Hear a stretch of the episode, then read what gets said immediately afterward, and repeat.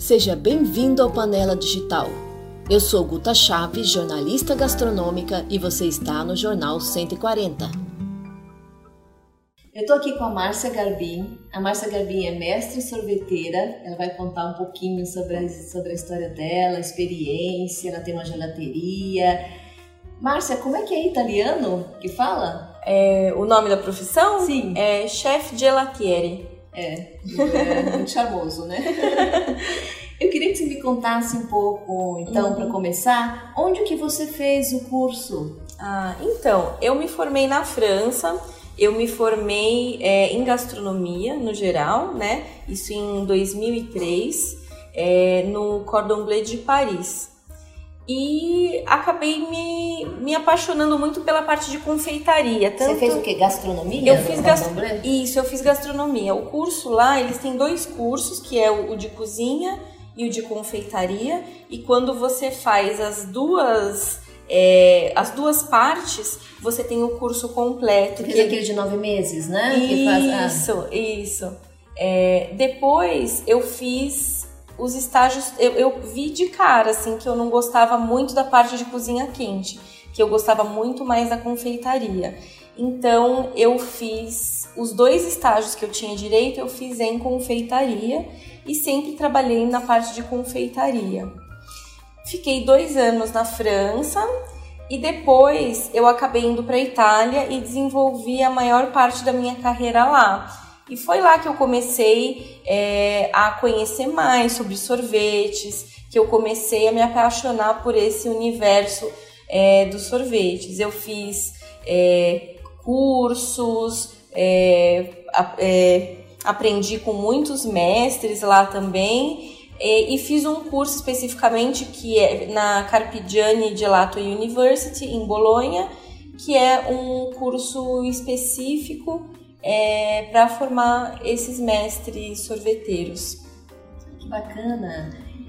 E quando você voltou para o Brasil? Eu voltei, eu comecei a voltar para o Brasil em 2012. Eu comecei é, a vir pensar, ah, talvez eu volte para o Brasil, né, a estudar ideia tal.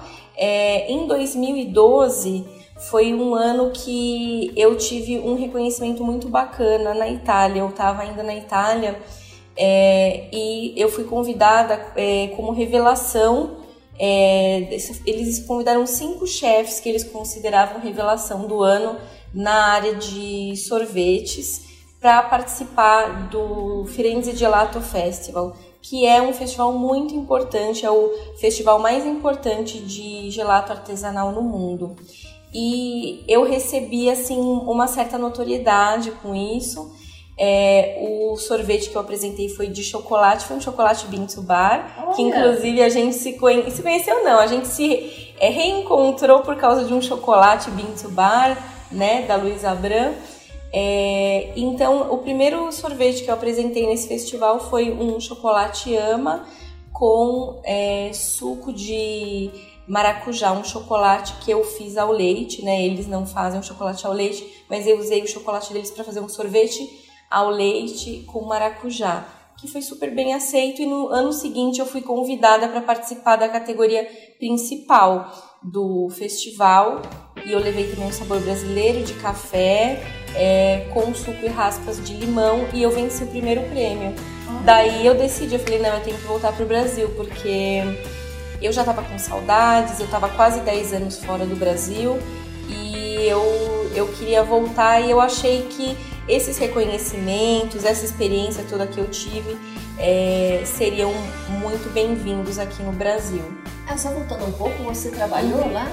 Trabalhei, eu tive inclusive empresa lá. Eu tive durante seis anos uma empresa de confeitaria e gelateria na Itália. Olha, muito bacana, é... muito legal. E só essa parte, né? Uhum. A gente se conhece, se reencontrou, ah, né? Sim, Nesse, é. Fazendo um livro, né? Que na gelateria, é. da Luísa Abram, um livro sobre Bintu Bar, que vai sair em breve. Maravilhoso, é. Trabalho lindo, né? Da Luísa. É, e é isso, porque o nosso trabalho aqui na gelateria, ele tem muito a ver com o artesanal, com a valorização dos pequenos produtores, com fornecedores que também têm essa filosofia e trabalham é, o produto deles do zero, com é, um pensamento é, também é, de onde está vindo aquele ingrediente. Então a gente sempre teve é, uma filosofia muito alinhada com a da Luísa e a gente trabalha em parceria assim já há muitos anos.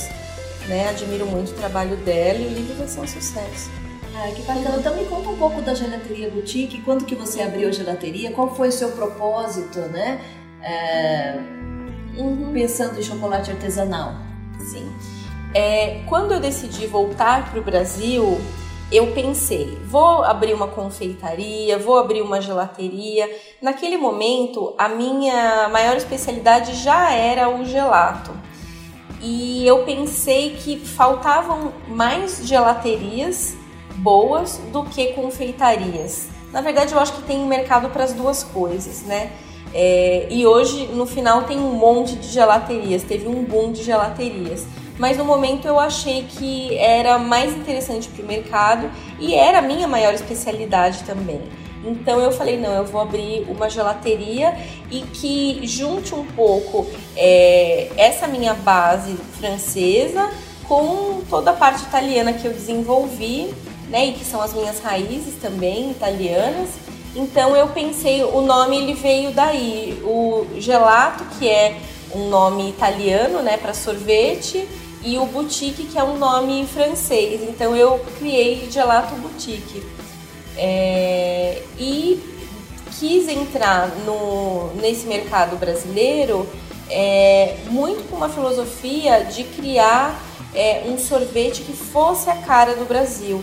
Então, valorizando a gastronomia brasileira, valorizando os ingredientes brasileiros.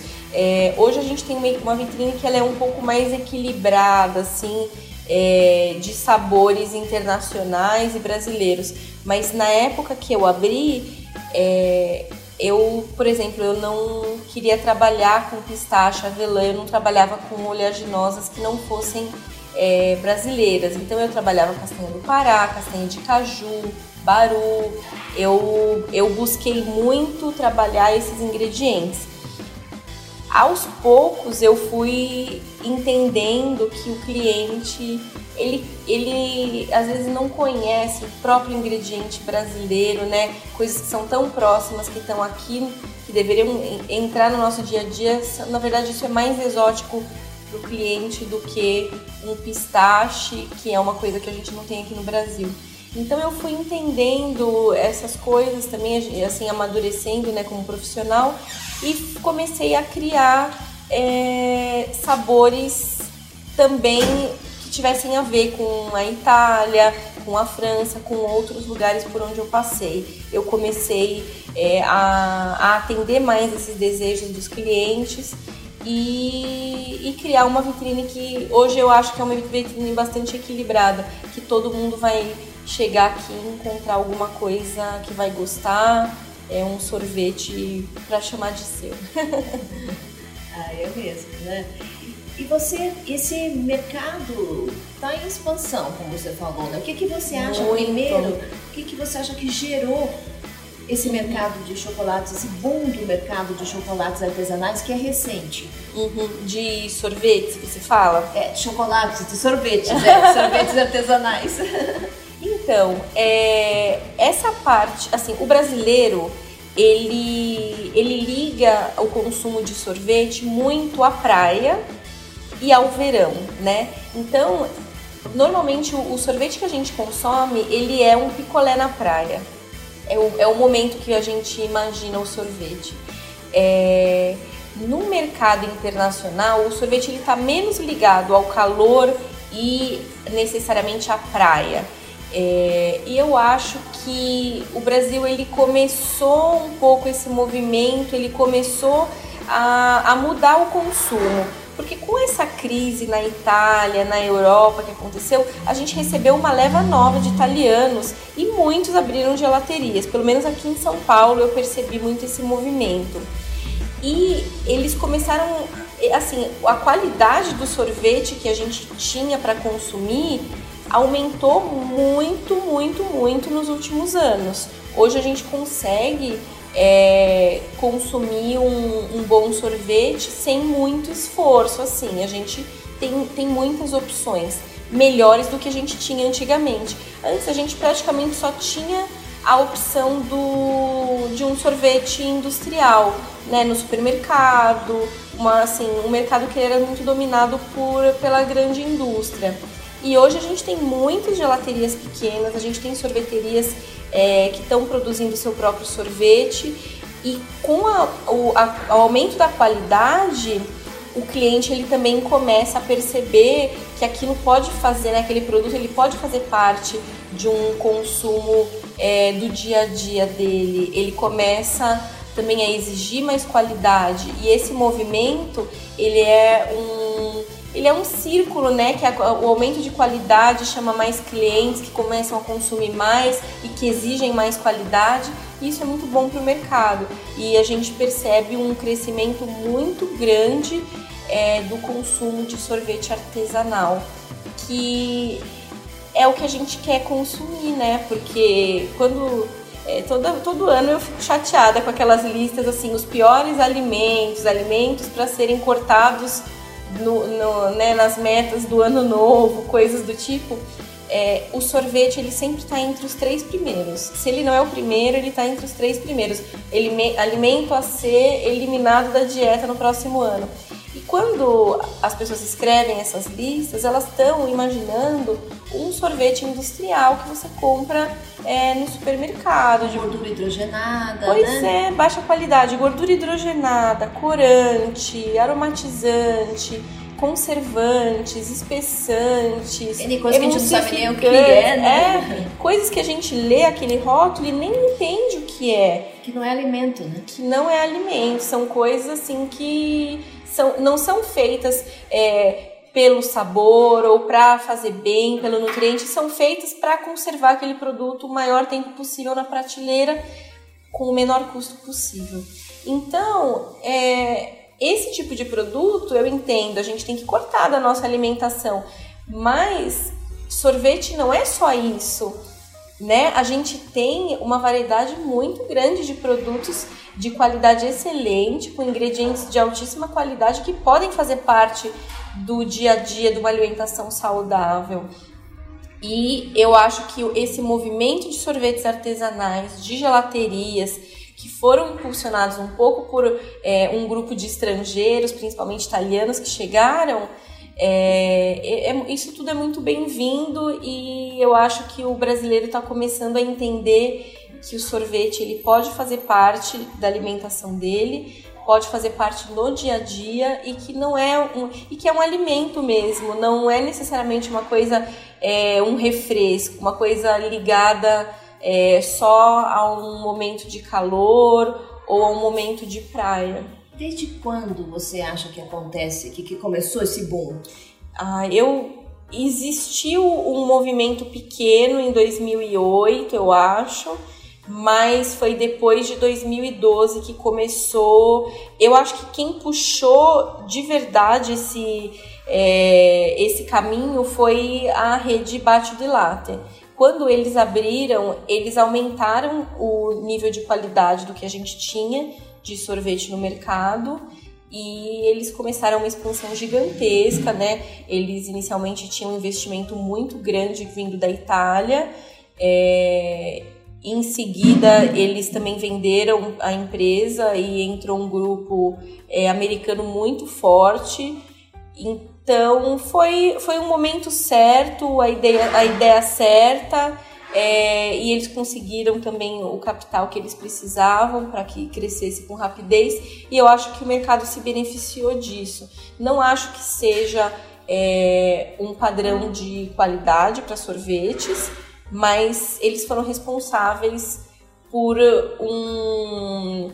Assim, eles abriram o caminho e, e ainda estão puxando o mercado e eles aumentaram consideravelmente a qualidade do sorvete que a gente consumia. E a, a sua empresa está em expansão, né? Conta Ela está também. Isso, falando pois dessa é. questão né, do boom do mercado que cresceu, Isso. né? A gente abriu em 2015 a gelateria É, eu comecei a, é, a trabalhar no Brasil em 2013 é, depois do que eu voltei, né, do Festival de Florença, eu decidi vir para o Brasil, eu comecei a trabalhar com carrinhos em eventos de rua e eventos sociais, casamentos, é, eu, né, debutante, eventos corporativos também. Eu comecei a trabalhar com carrinhos de sorvete. Eu e comecei a procurar um ponto para abrir a loja. Quando eu abri a loja, eu já tinha uma base de clientes, então o sucesso ele foi imediato. Eu abri de, assim, é, simultaneamente duas lojas. Abri a loja do Jardins, que fica na rua Pamplona, esquina com Alameda e Itu, e abri uma, uma loja no shopping Cidade de São Paulo, na Avenida Paulista. Eu inaugurei junto com o shopping. Abri as duas lojas e a gente, assim, eu como é, a empresa é minha, eu não tenho sócios, não tenho investimento externo, nada, eu, eu ando assim com muita cautela, vou fazendo as coisas com muita cautela. Então eu pensei que caberia uma terceira, uma quarta é, loja, mas eu fui com bastante calma.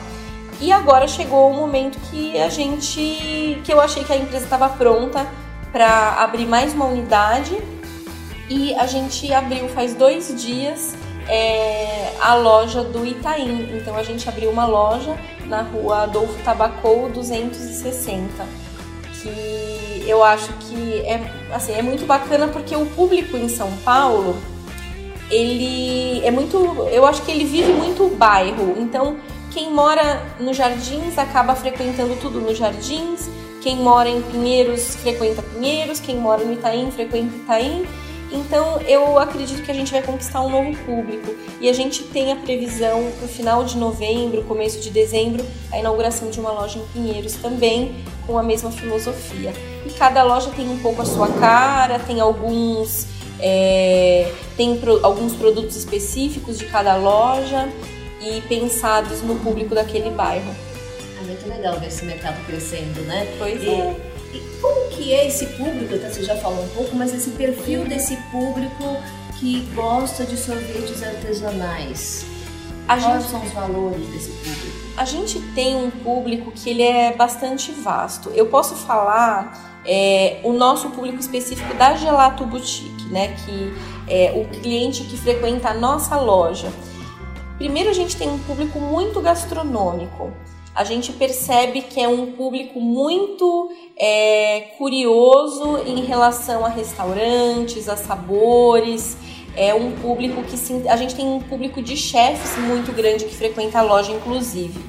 É, a gente tem um público fit também, um público assim de academia, de, de malhação, que ele que se surpreende, que vem, a gente sempre tem calorias, informações nutricionais e eles se surpreendem assim como um sorvete ele pode ser tão gostoso e ele ser feito só com ingredientes de verdade, ingredientes naturais, é, com pouca gordura, pouco açúcar, baixas calorias e a gente conseguiu conquistar muito esse público também.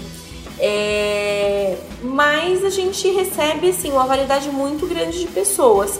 Cada, a gente inicialmente era uma gelateria muito adulta. Eu percebia que a gente tinha poucas crianças, era um público muito, muito adulto. E isso aos poucos foi mudando hoje, porque a gente não tem, por exemplo, um chocolate ao leite docinho. A gente, o nosso ao leite ele já é um 70% a gente tem um, produtos que são de um paladar um pouco mais adulto. Mas a gente, aos poucos, ao longo dos anos, viu que teve uma mudança de consumo até do que os pais querem que essas crianças consumam.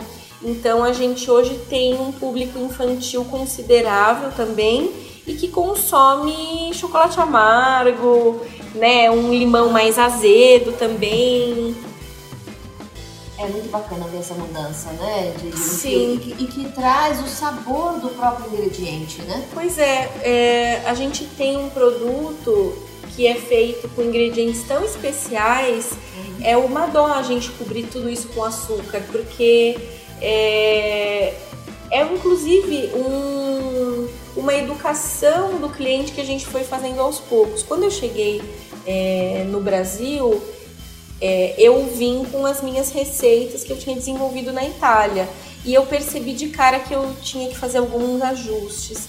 É, então, assim, aqueles sabores é, muito azedo, um amargor, são sabores que o público não estava muito acostumado e não aceitava muito bem.